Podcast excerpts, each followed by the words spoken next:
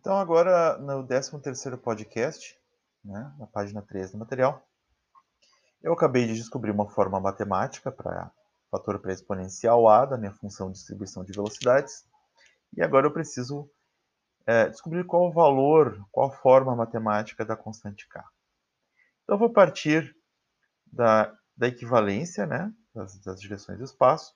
A velocidade quadrática em x é igual à velocidade quadrática em y, que é igual à velocidade quadrática em z. Vou falar sobre a energia cinética média de uma partícula, que é meio de mv ao quadrado. O v ao quadrado é uma soma dos quadrados em x, em y e z, das velocidades quadráticas em x, y e z. E, portanto, eu tenho que a energia cinética média é 3 meios, 3 sobre 2, mvx ao quadrado. Por quê? Porque vx ao quadrado vy ao quadrado vz ao quadrado são equivalentes. Então, ficam 3 vezes vx ao quadrado e, portanto, 3 meios de mvx ao quadrado. Se eu comparar essa expressão com a 19.11, que é 3 meios de RT, que é o teorema da equipartição de energia, eu vou ter é que 3 meios de m ao quadrado é energia média por uma partícula. E 3 meios de RT é a energia média por um mol de partículas. Eu não posso escrever igual como está aqui no meu material. Por quê? Porque eu não posso comparar a energia de uma partícula com a energia de um mol de partículas. Mas eu posso ou converter a energia média de uma partícula para energia de um mol, multiplicando pelo número de Avogadro, ou dividindo a energia média molar pelo número de Avogadro. O que eu faço aqui no material manuscrito, eu divido 3 meios de RT por número de Avogadro, Na. Tá? Como é que eu posso fazer isso? Porque o, o R ele está relacionado com a constante de Boltzmann, que nós não falamos ainda, pela expressão 19.12. E igual ao número de Avogadro vezes KB. Então, ao dividir R por Na, eu fico com a constante de Boltzmann. Certo?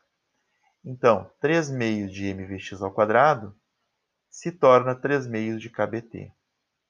3 meios dos dois lados da equação. Cancela.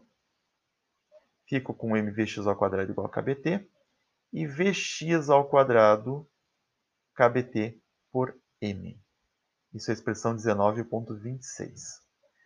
Essa expressão vamos guardar porque eu vou usar ela daqui a pouquinho. Por que, que eu vou usá-la daqui a pouquinho? Porque agora eu vou evocar um teorema matemático, o teorema do valor médio, que diz que uma grandeza U qualquer pode ter o seu valor médio calculado pela expressão o médio, a 19.27, é igual ao somatório de UI vezes PI, ou seja, o valor individual, o valor particular de U, multiplicado pela sua probabilidade I, dividido pela somatória de PI, somatória de todas as probabilidades. Sabemos que quando somamos todas as probabilidades, se forem normalizadas, o somatório total tem que dar 1 né? condição de normalização. Bom, se nós tivermos um número n de propriedades U, né, tendendo a infinito, esse somatório ele vai se tornar uma integral. Então, nós vamos ficar com o valor médio de U igual à integral de UI PI du. Não divido mais pelo somatório ou integral de PI, porque é normalizado, é 1. Ok? Neste caso, nós teremos o U, o nosso U será o Vx ao quadrado. E a probabilidade em I, PI, né, será Gx Vx, ou seja, A vezes E elevado na meio, K Vx ao quadrado. Na próxima aula, então, eu vou é, calcular a probabilidade de encontrar uma velocidade em particular da partícula, e aí nós vamos estar mais próximos de encontrar a função de distribuição de velocidades total.